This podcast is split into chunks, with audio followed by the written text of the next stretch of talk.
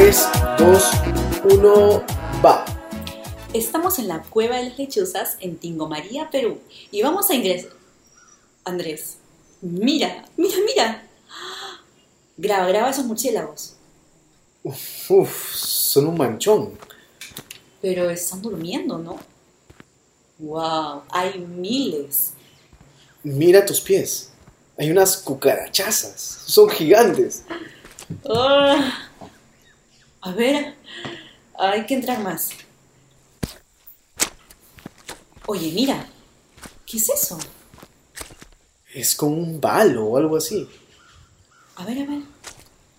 Un toque. Es como una, una flauta. A ver, alumbra aquí.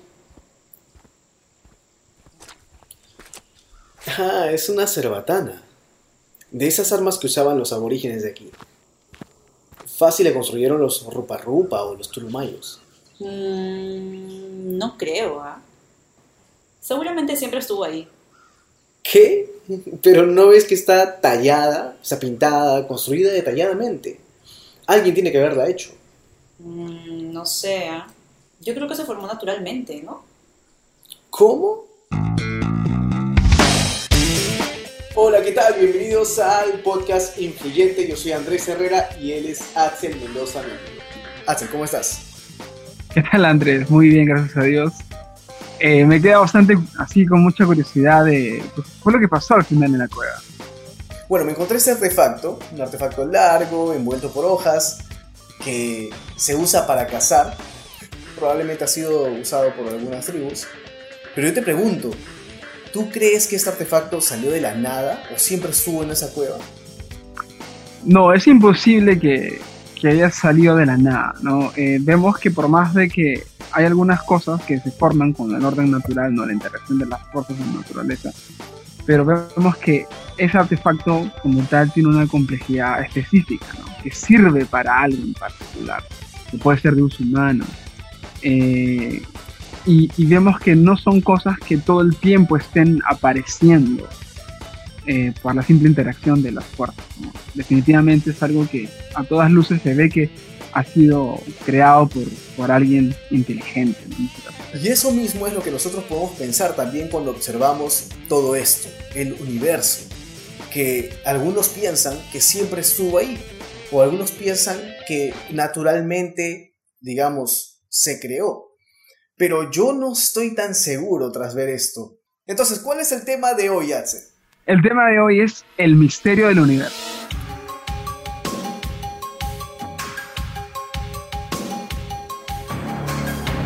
El misterio del universo. ¿Por qué? Porque hay muchas personas que han planteado a lo largo de los años, se han preguntado de dónde salió todo esto, o a lo mejor siempre estuvo ahí, y han desarrollado teorías. Las más conocidas, las, las teorías eh, más relevantes, digamos, que son la teoría del Big Bang, la teoría inflacionaria, la teoría del universo del estado estacionario, la teoría del universo oscilante y por supuesto la teoría de la creación. En la descripción vamos a dejar los detalles de cada una para que puedas verlas por tu cuenta y contrastarlas. Sin embargo, todos los que han desarrollado esas teorías coinciden en algo, que el universo no puede haber estado desde siempre ahí, debe haber tenido un origen en el tiempo, un origen en el espacio. ¿Hay una forma de explicar de dónde salió todo esto? Yo creo que sí. Eh, actualmente tenemos bastante evidencia que nos lleva a entender mejor este asunto.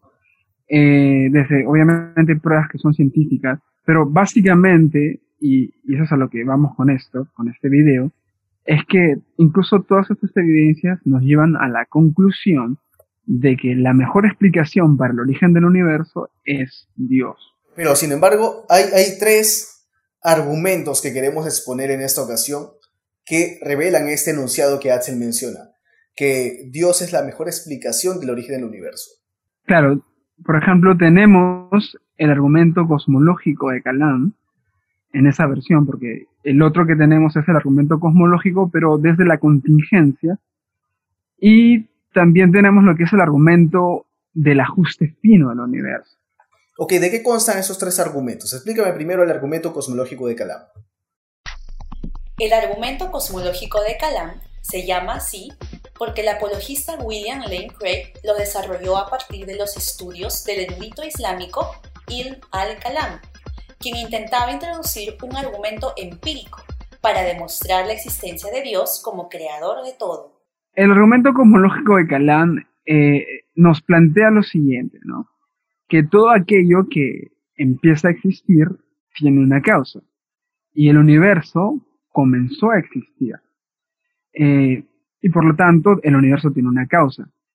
Lo interesante es que el universo obviamente no puede haberse causado a sí mismo. Necesita una causa que esté fuera del universo.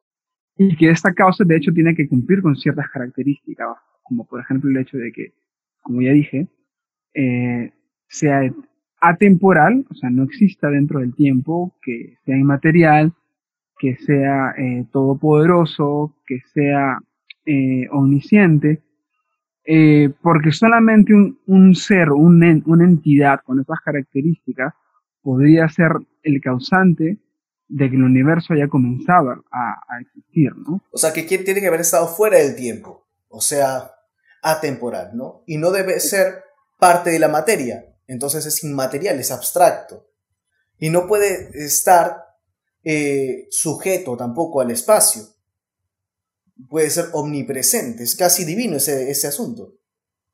Claro, o sea, y, de hecho, cuando vemos todos estos atributos, en realidad, nos damos cuenta de que son atributos que calzan muy bien con la descripción de Dios. Entonces, por ende, podemos decir, según siguiendo la lógica del argumento, es que eh, el universo eh, tiene una causa y esa causa es Dios. Y eso es en cuanto al universo cosmológico de Calam. Luego, por ejemplo, tenemos eh, lo que es el argumento cosmológico, pero desde la contingencia. Ahora, explícame en breve de qué trata este argumento cosmológico desde la contingencia. El argumento de la contingencia fue desarrollado por el filósofo Gottfried Leibniz, quien intentaba responder la pregunta de ¿por qué existe algo en lugar de nada? Comprendiendo que todo lo que vemos pudo haber existido o no, si no hubiera intervenido un creador. Bueno, trata de que todas las cosas que existen eh, necesitan una explicación para su existencia. Eh, por ejemplo, el universo existe de manera eh, contingente, es decir, que necesita una causa previa para existir. De la misma manera, por ejemplo, en la que yo existo por causa de mis padres y mis padres a por causa de sus padres.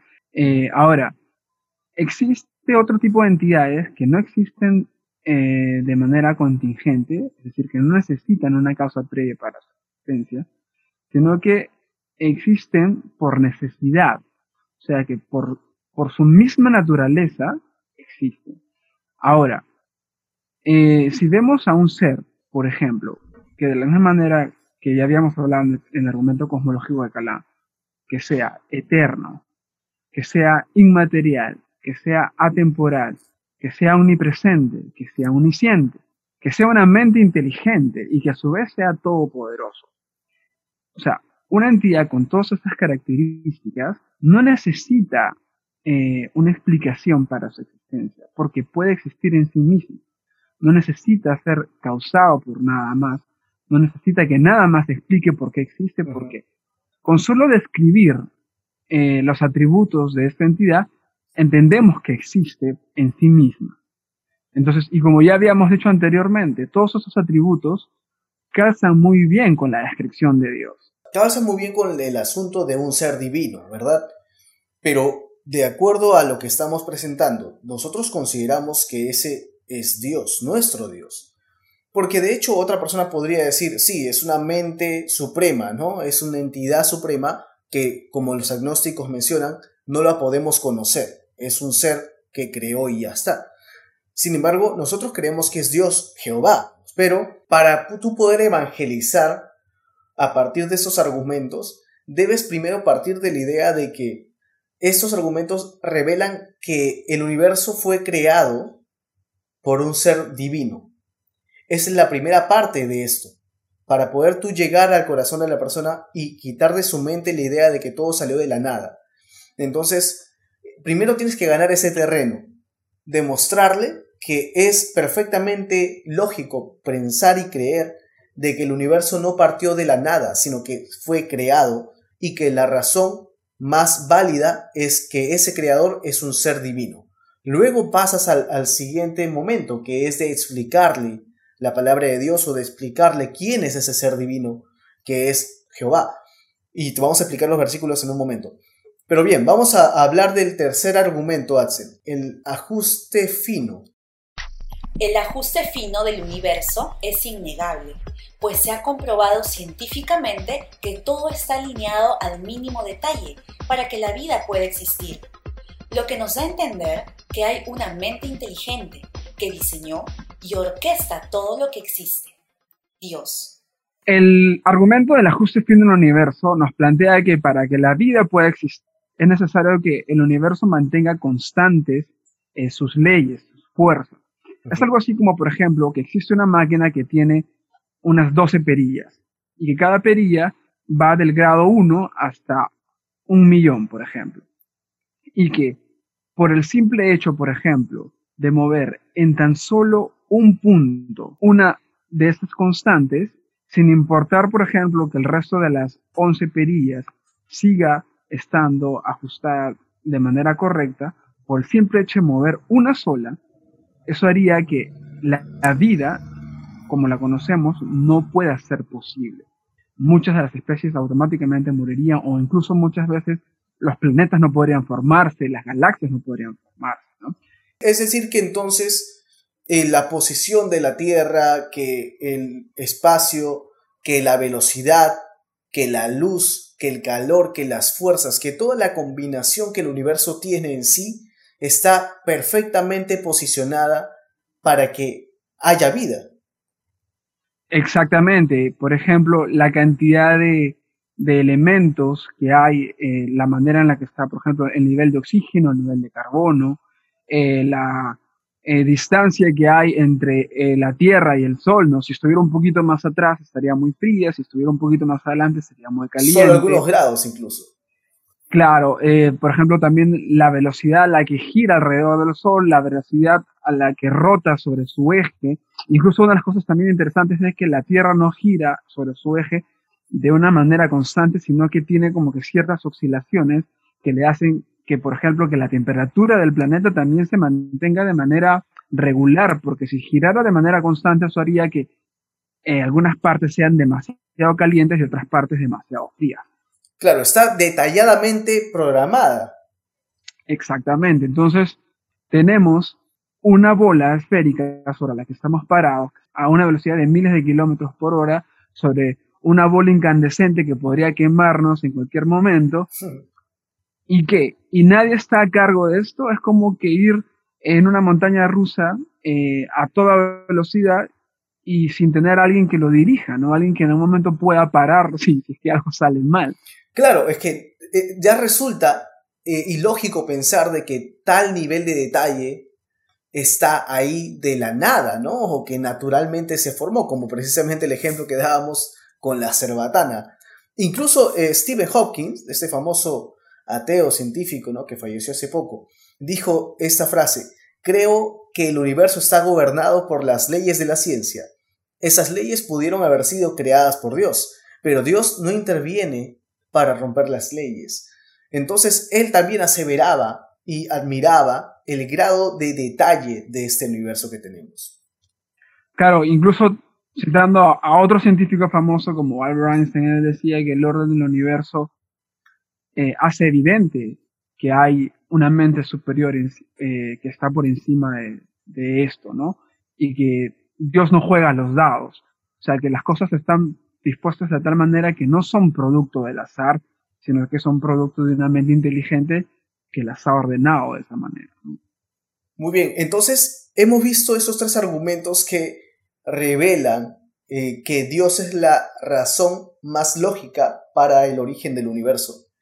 Sin embargo, quiero darte algunos versículos que puedes utilizar luego de pasar esta valla de la que te mencionaba. Porque ojo, si tú quieres utilizar este argumento apologéticos, digamos, o esta serie de argumentos para demostrar, en primer lugar, que todo lo que existe no, no puede haber sido, eh, no puede haber aparecido de la absoluta nada, entonces tú estás generando que la persona abra un poco mente y diga, bueno, es posible que Dios exista, o que haya un Dios en todo caso, un ser supremo.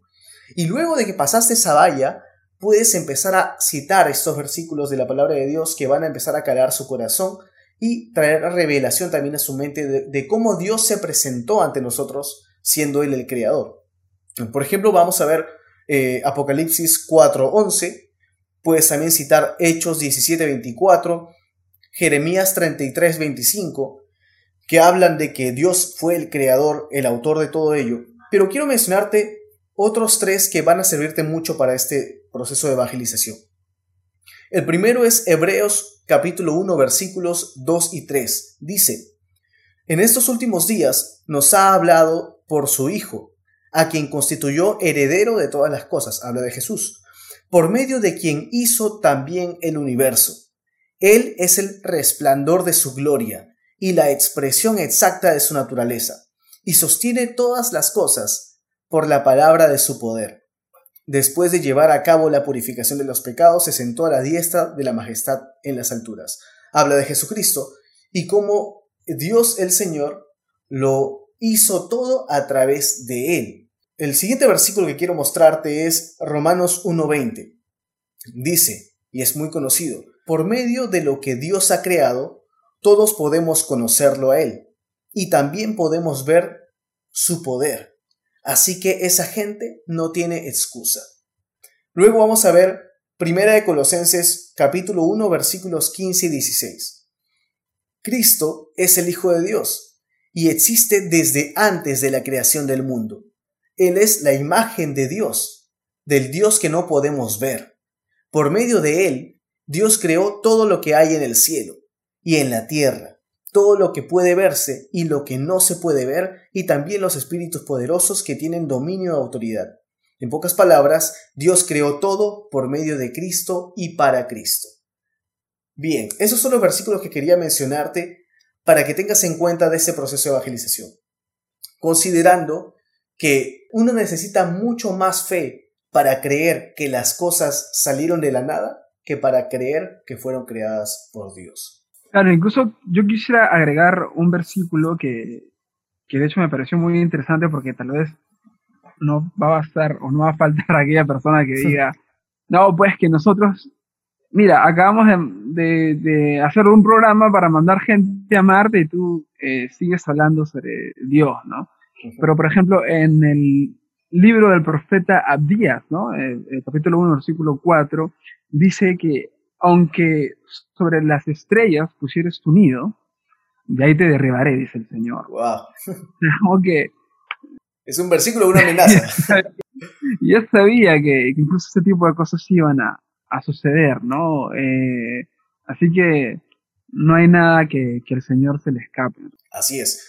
Ok, entonces vamos a resumir un poco lo que hemos conversado hoy para que lo tengas en mente y lo puedas estudiar mejor en la descripción de este video o de este podcast. En primer lugar, hemos mencionado algunas teorías conocidas, clásicas, que puedes estudiar mejor, la teoría del Big Bang, la teoría inflacionaria, del universo estacionario, del universo oscilante y la teoría de la creación.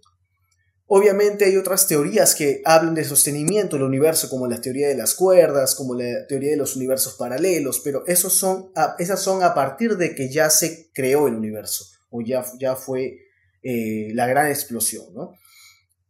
Pero también hemos visto los tres argumentos más importantes en nuestro parecer que revelan a Dios como creador. El argumento cosmológico de Calán para el origen del universo, el argumento cosmológico pero desde la contingencia que nos eh, lleva al hecho de que el universo necesita una explicación para su existencia, ¿no? Porque existe algo en lugar de nada y porque existe algo porque, porque Dios lo creó, Y finalmente el argumento del ajuste fino del universo, el hecho de que el universo esté ordenado tan exhaustivamente es prueba de que hay una mente inteligente detrás.